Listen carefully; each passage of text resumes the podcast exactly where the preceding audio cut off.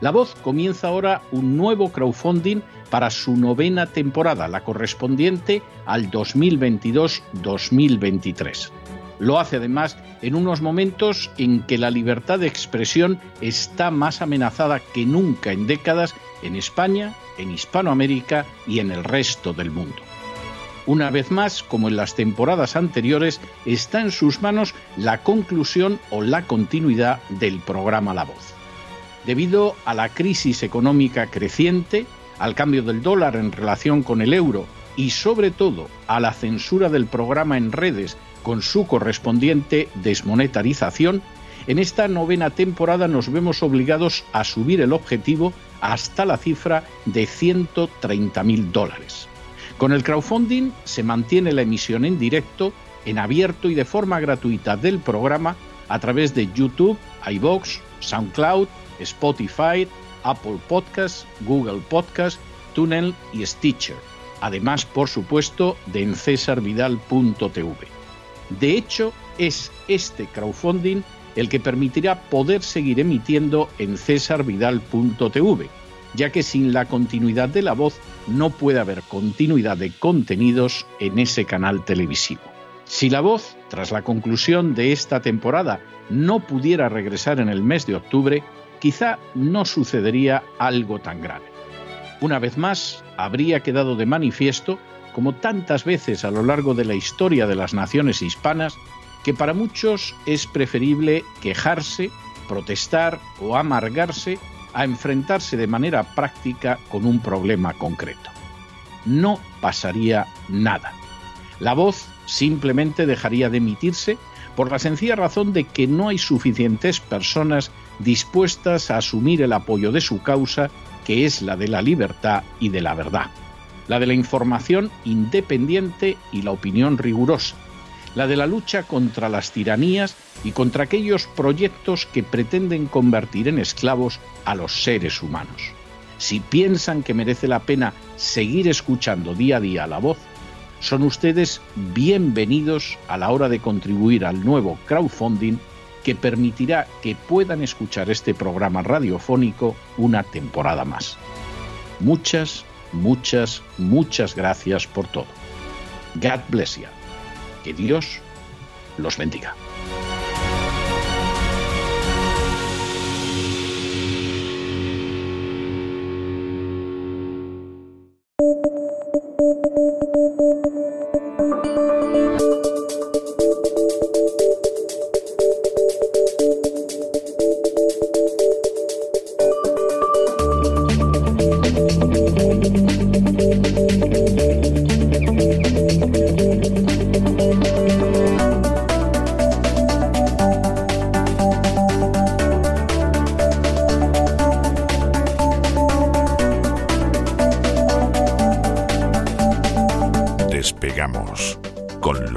Ramírez.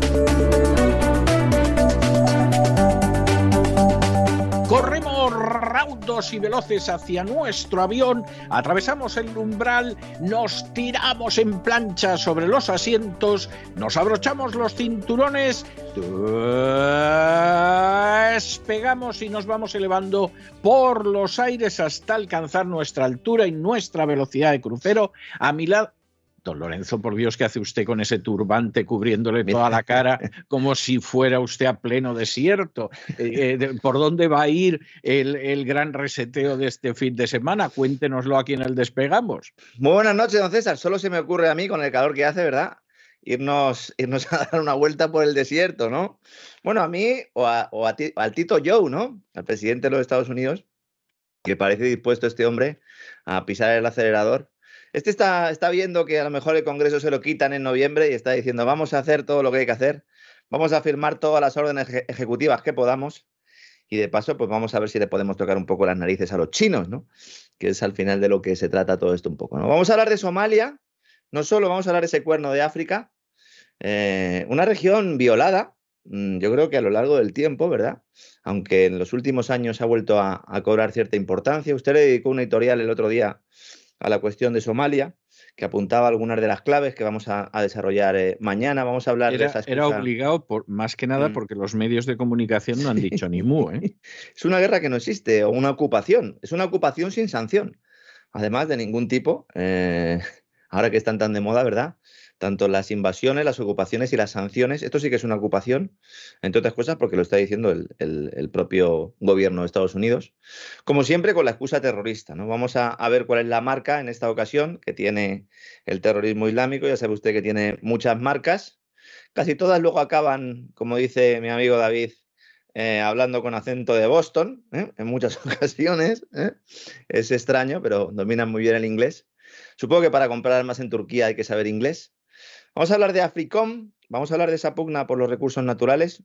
Esta semana hemos conocido además en las últimas horas cómo se confirma algo de lo que hemos estado hablando aquí y es que la alianza energética entre China y Rusia va un poco más allá porque va a comprar todo el petróleo que pueda eh, China, petróleo ruso, para pues eh, llenar prácticamente todas sus reservas, algo en lo que está incluso de acuerdo Estados Unidos, porque a Estados Unidos también le interesa, ojo, que el petróleo pues esté carillo, porque si estás carillo y eres uno de los que lo venden, pues evidentemente te forras, ¿no? Vamos a ver cómo en África, en ese cuerno de África, hay una, una parte ¿no? de esa guerra, de esa guerra global. Si en Ucrania lo que se intenta o lo que intenta la OTAN es evitar a toda costa esa alianza entre Alemania y Rusia, entre Europa y, Rusia, Rusia siendo Europa, esa unión euroasiática. Aquí lo que se intenta evitar es una, es una integración de muchos países africanos con China, que es en realidad lo que explica un poco eh, todo esto. Sobre todo estamos hablando de una región que tiene, que es una fuente de energía tan importante como Oriente Medio, según se ha podido saber, sobre todo en los últimos años, aunque ya desde la Segunda Guerra Mundial esto ya se conocía, vamos a poner nombre y apellidos, a quienes han estado, iban a estar ahí saqueando toda esa región. Vamos a hablar de cómo estos terroristas eh, han sido armados por el complejo militar industrial occidental. Hablaremos también de esa portada de The Economist que tanto revuelo ha generado en las últimas horas, ¿no? en la que se ve pues, eh, pues unas espigas, ¿verdad? Y nos anuncia The Economist la gran hambruna, esa de la que hablamos también en el gran reseteo hace un par de semanas, y en lugar de granitos eh, de maíz o de trigo, lo que hay básicamente son calaveras, ¿no? Hay mucha gente que se ha preguntado que cómo podía The Economist eh, llevar una portada de ese tipo. Bueno, pues será porque no la conocen, ¿no? La revista, porque llevamos en los programas de Gran Reseteo hablando mucho de ella. Y a medio camino entre el oráculo, la profecía autocumplida y la tomadura de pelo, pues nos van llevando a todos, ¿verdad? Por esa línea. Vamos a hablar también de ese nuevo mapa del siglo XXI que ya los chicos de Donald Rumsfeld trazaron, ¿verdad, don César? Hace ya mucho tiempo, esa doctrina Zebrowski, pocos conocen, pero cuando vean mañana el mapa se van a quedar alucinados y van a decir, ahí va, pero si esto ya estaba pactado desde hacía mucho tiempo. Haremos también una mención a esos ejércitos secretos del Pentágono, Siempre hablamos de la CIA, pero hay que hablar también del Pentágono. bueno, yo creo que va a ser un programa interesante. Nos va a servir también para salir un poco de esta, de esta locura en la que estamos inmersos, ¿no? Todos los días parece que estamos viviendo la misma jornada con las mismas noticias. Es un lo que está ocurriendo ahora mismo en Somalia, es algo de lo que no se quiere informar. No hay apenas eh, teletipos, no hay eh, apenas declaraciones. Ha habido elecciones hace cuatro o cinco días y de hecho la invasión se ha producido pues eh, escasas 36 horas después ¿no? de que se produjeran esas elecciones.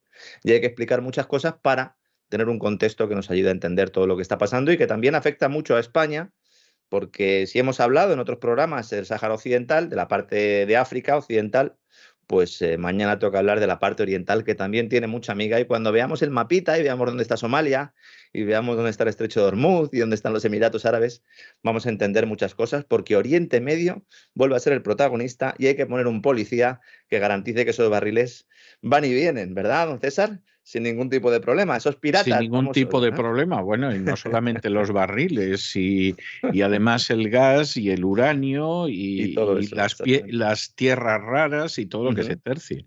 sí. sí. Hay que ver Trump cómo se marchó de Somalia, qué poquito tiempo han tardado en enmendarle la plata. y eso que al principio el Deep State eh, estuvo moviendo hilos y para que actuara y de hecho hubo una especial incidencia en Somalia, nada más llegar Trump al, al gobierno, parece como que querían aprovechar los primeros días para colarle algunas de esas intervenciones y él sabía eh, que era importante y también sabía ¿no? lo que se estaba jugando ahí, porque precisamente una de las últimas decisiones que toma antes de marcharse es retirar el, ejército de Somalia, que ahora vuelve Dicen que son unos pocos cientos. Bueno, habrá que ver cuántos van en A y cuántos van en B, porque ya sabemos que hay unos. Efectivamente. Efectivamente. Que, trabajan, que... trabajan muy bien. Algunos, estos sí hablan árabe, ¿ve? Igual que los terroristas hablan en inglés, estos hablan árabe. Mira qué bien. De forma fluida, además. Sí, sí. sí. no me cabe la menor duda, vamos, estoy absolutamente convencido.